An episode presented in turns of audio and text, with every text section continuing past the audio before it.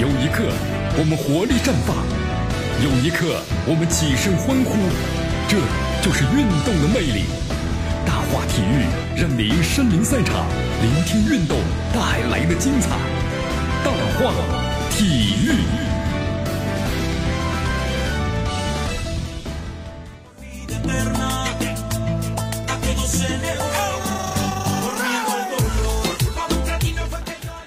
好，这里是大奥体育，我是江南，来继续锁定 FM 九十六点七，继续关注我们的节目。哎呀，一个不好的消息啊！什么不好消息啊？在昨天的话呢，哈萨克斯坦的花滑的名将，也就是二零一四年呢这个索契冬奥会的男单冠军呢丹尼斯坦，在当地时间七月十九号，在哈萨克斯坦的首都呢阿拉木图遭到两名歹徒的袭击，因为伤势过重啊，抢救无效的去世了，年仅二十五岁。啊，发生什么事呢？当时有两名这个窃贼啊。就想偷他车里的东西，被他发现了。发现之后呢，就对方就拔出了刀，啊，这刀呢是扎在了他的大腿上，结果呢划到了动脉。非常可惜啊，在生前的话呢，这名花滑名将的话呢，曾经担任过深奥的大使。好，遇刺失血的过多，多打三声，严惩凶手吧。我们再来关注一下，二零一八年韩国乒乓球公开赛女单这个项目呢，目前展开了正赛的争夺。那么中国队呢，十位女将啊，在昨天呢悉数出阵，丁宁、刘诗雯、朱雨玲，还有这个等等等等啊，那么都顺利晋级十六强了。呃，同时当也有这个陈幸同，比如说呃非常抱歉，一比四是不敌这个桥本樊奈香啊，还有顾玉婷的一比四也是失利于这个伊藤美诚。好，在昨天的话，有一则这海外的体育新闻啊，轰动了整个的排坛。塞尔维亚的女排传奇这个二传呢，奥金年诺维奇确定的重返国家队了。那么和这个拉希奇，还有就是，呃，波斯科维奇以及米洛哈洛维奇啊，那么都要一同呢九月份举办的世界女排世锦赛做好充分的准备。呃，这个塞尔维亚这核心二传回归之后，将组成可能最强的阵容来冲进的世锦赛。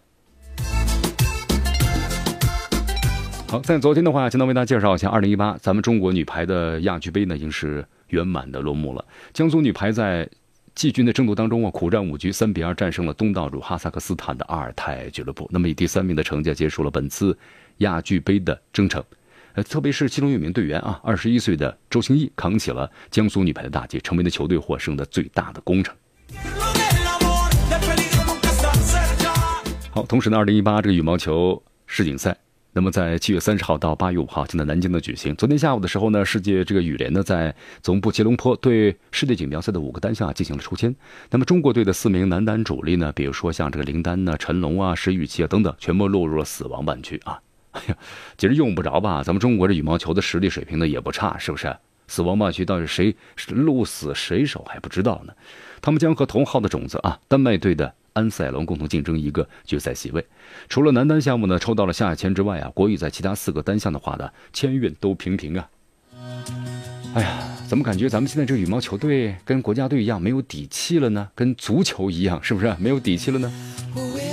好，继续锁定和关注江南为大家所带来的 FM 九十六点七绵阳广播电视台新闻广播，大话体育，继续关注我们的节目。报道体坛风云，回顾经典赛事。展示明星风采，最全面、最及时、最火爆，尽在大话体育。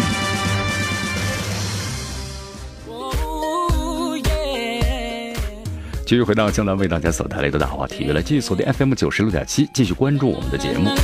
中超第十二轮在世界杯后呢，正式全面打响了，是吧？其中呢，关乎到呢我们说夺冠的球队比赛当中啊。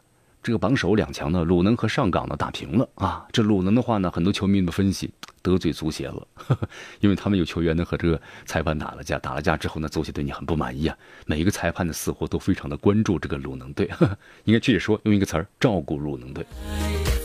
所以说呀，错失拉开了和后面球队呢差距的机会。那么相反，相反啊，在就是之前的排在第三和第五的国安队，包括呢和恒大呀，这次呢都纷纷的获胜了。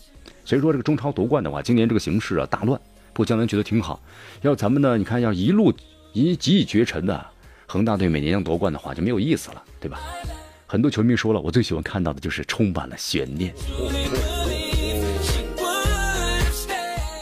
在最早进行的比赛中呢，我们看到鲁能在率先打开僵局的情况之下呢，被上港呢又追平了，是不是？这次其实其实鲁能踢的还可以吧，机会还是蛮多的，但只开花的不结果。而且更加倒霉的是，这个佩莱原本一个进球啊，被 VAR 裁判判定是犯规在先了。那么此后的话呢，更是被上港的吴磊打进了追平的一个球。所以说这个比分的一比一，双方都不满意。呃，英美呢留给了身后球队啊追赶的机会。所以说今年的话呀，到现在为止，五支球队都有可能获得冠军。好，在之后呢，大家算一算，你看国安队和恒大队都取胜了。国安队在主场的二比一绝杀了建业，球队啊十一轮不败了，同时也凭借着这场胜利，你看呢，已经是超越了鲁能和上港一分的优势，就一分。然后现在是呢打登上了积分榜的榜首。好，恒大方面呢，恒大方面最近这个状态呢不是特别好，但是现在我徐家印对吧，就这管理方面呢绝对是一把好手。然后也出台了相关的这个政策啊，通过夏季窗口的这个调整之后啊，强势出击。你看，第一场比赛四比零横扫贵州队，是不是？呃，挺有意思啊。呃，江南昨天也谈到了，在这个恒大有这么一个很怪的现象，特别从孔卡到来那个时候开始啊，就是新来的外援呢，第一场比赛都会有进球。四比零啊，还是不错了，对吧？中超老大哥感觉呢，好像以前的这种霸气呢，好像找回来了。同时呢，也看到了冲击八连冠的决心，是不是有这样的感觉？呃，郜林呢还来了一个什么呢？一个倒挂金钩啊！之前呢，你看郜林的话也被抨击啊，这个浑身呢肥肉太多，这肚子上呢都已经是圆滚滚的了。哎呀，后来王大雷说：“我有肌肉。”大雷兄啊，其实大家抨击的不是你们的肌肉，而是你们踢得很糟糕啊！所以你 怎么感觉真的是那种感觉啊？四肢发达什么简单呢？没有明白大家抨击的主要的目的在哪儿啊？好，如今榜首的这四四四个球队啊，积分差距呢其实不多，也就是最多两场就可能会追平或者超越了。呃，简单看了一下，接下来呢还有恒大对阵上港的，包括呢国安，接下来都是魔鬼魔鬼赛程了。所以说，这个夏天看完世界杯的球迷之后呢，咱们继续来欣赏中超的争霸盛宴吧。当然，有很多朋友说，江南呐，看完世界杯之后呢，发现中超就是鸡肋呀。确实啊，你弃之可惜啊，但食之呢又无味呀。咱们看一下最近这几支球队的这个表现啊。呃，七月十八号晚上的中超联赛呢是这个重燃战火了。广州恒大淘宝队啊，最终坐镇的是主场四比零击败了贵州恒丰。好，四比零击败，你看足协杯当时恒大是败给了恒丰队。好，这个仇报了是吧？同时下半赛季啊开门红了。而且更为重要的是啊，这场比赛呢反映出了恒大队啊从严治军的效果。凭借这场大胜，恒大队正式吹响了下半个赛季啊强势抢分的号角啊！当然我们说了 一场比赛还看不出来，很多人都说嘛，恒大队以前是下半场惹不起，但现在呢上半场都看不到王者的风采了。恒大队在前十一轮当中，我们来看一下啊，基于十八分警链的积分榜的第五位。在十七号晚上的时候，积分榜呢是名列前列的上海上港、山东鲁能、江苏苏宁这三支球队啊。就一开始都没有赢球，然后在十八号晚上呢，恒大队主场拿下了贵州恒丰，那么这样的话就重返了三甲。迎战这个贵州恒丰之前呢，恒大淘宝俱乐部呢开了个会，对吧？媒体呢也报道了，叫做管理会议，出台了严格的管理制度，对球队呢进一步的严格管理。不说你想混日子啊，踢养生球就 OK 了，现在是不行的啊，从严管理。那么一线队啊是末位领奖金制，第二呢是重申。这个赛风赛季严格执行的六必须六不准六开除的规定，凡触犯纪律者下放二队。恒大俱乐部这个规矩一出台，就被这个外界呢称为是中超队史上最严格的军规。确实啊，你看不同的社会、不同的年代，就像我们刚才节目一开始所谈到的关于孩子们这个学特长班的问题，这时代的发展和需求啊，要求是越来越高了。不是说你什么都不会就无所谓，不行啊。你什么都不会的话，以后找工作你的范围太小了。你会的越多，这范围就越大，就能找一个好工作。呃，咱们这个中超的话呢，我觉得亦是如此，对不对？你看看咱们这个球队啊，经球员们从月薪几百万到上千万，有的达到上亿，是不是？你要超越我的还没有，那我就踢养生球吧。呃，这时间一长啊，人就懈怠下来了。呃，但是现在的话呢，你看恒大的这样一个军规，就要求你，你要是想踢养生球。那就到二线去吧，你的钱会越来越少。哎呀，所以说你看这个徐家印啊，我觉得在这个管理方面呢，确实还是有这个针对性的啊，对症下药，是不是？你看自己都看到了，再不这样做的话呀，整个的这恒大呀，感觉呢就像一个什么，进入一个，呃，像一个人一样进入什么暮年了。所以说这次从严治军之后呢，全全队的这个精神面貌呢焕然一新了，每球必争，也有很强的求胜欲望了，还有拼搏精神了。所以说以前呢，都说恒大惹不起嘛，但是现在的话看不到了，但是现在的话呢，这样的一种状态似乎又找回来了。好，当然还要跟大家的收入挂钩了，是不是？啊 末位领奖精致，哎，挺有意思的啊。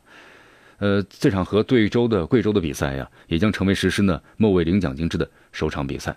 就说每个队员的综合评分呢，评分是一百分，就包括两部分，一部分上场球员，守门员除外啊，总跑动距离、高强度的奔跑距离都要算，就看你跑了多少。你不跑的话，那 就不知道啊，你就没钱可拿了，对吧？然后综合评分。合计满分八十分。第二，主教练呢结合场上球员每个人综合表现给予评分满分二十分。那么这样一加起来，才是你的一个收入的问题。如果你达不到这个标准的话，那怎么样呢？那就可能末位领奖精致了。你跑的最低，就没钱了。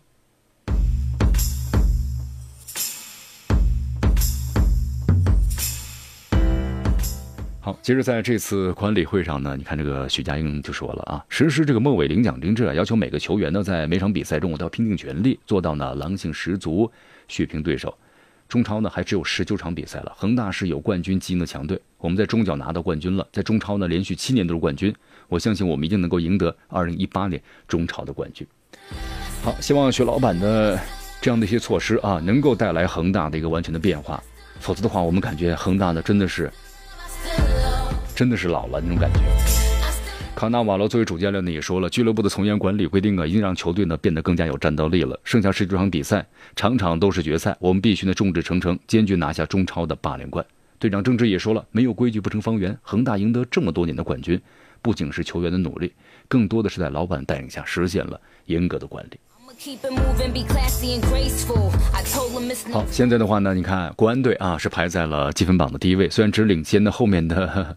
这些球队才一分啊，但是呢，国安队终于有希望了。国安队以前的口号是争第一嘛，永远争第一嘛，但是很难，是吧？因为像国安的话，它是一个后面是国企啊，但之后的话呢，就是关于投入方面都不是很大，所以说完全是靠的是北京情节来凝聚着球员们，就收入也都不是特别的高，属于是中流啊。但是后来在这个恒大的金元政策的这样的一种什么的推动之下，现在北京国安的投入呢也逐渐逐渐的变大了。但是争第一呢还是很困难。好，但是现在的话呢，北京国安队已经连续十一轮都取得胜利了，而且北京最近的天气啊也是啊湿热天气，你看都大家状态都不是特别好，呃，但是北京国安队呢还是表现出了相当的一个竞争力。但其实咱们有一个问题就想问了，北京国安队能够在榜首的位置上到底能够走多久？是不是？江南觉得呀，北京国安队肯定会全力以赴的，呃，要带着信心和努力。但是从另一个方面咱们来看的话呢，你看国安队已经连续十一场的不败了，再往后走的话，这难度肯定会会增加的，是不是？世界杯的间歇期也很长，本届这个赛季的话，中超赛季在世界杯结束之后呢，进入一段频繁出现的一中双赛的情况，就是魔鬼赛程，想要好好休息是不可能的事情了啊！有的时候一周呢三赛。呃，当然，这个赛程我们说了，不光是单一针对国安队的，所有中超球队啊都会呢要应对的。但这国安队所遇到的考验呢，肯定比较突出。首先就要调整一下，对吧？频繁的赛程，那么对国安队，呃，整个来说怎么去好好休息，怎么去安排？否则的话呢，可能一场不如一场了。在接下来的比赛之中呢，第十三轮对阵是权健啊，十四轮对阵是申花，那么十五轮对阵是华夏幸福，十六轮的对阵是鲁能，十七轮的对阵是苏宁。也就是说啊，在第十八和十九轮连战一方呢，和仁和两支升班马之前，国安队在十三到十七连续对阵的要五支实力不俗的球队，所以说国安队要好好准备啊，是吧？好，再来说一下申花啊，申花呢一比零击败了泰达，还是不错啊。那么打进唯一的进球，登巴巴，然后呢也爆了上个赛季对手啊双杀的这个仇恨。呃，但是可喜的是啊，你看经过调整之后啊，申花队整个的一个伤病的问题得到很大的一个改善啊，所以我们也希望申花在之后的话呢，和好好的冲击一下亚冠的资格。好的，朋友们，今天节目到此结束，我是江南，明天见。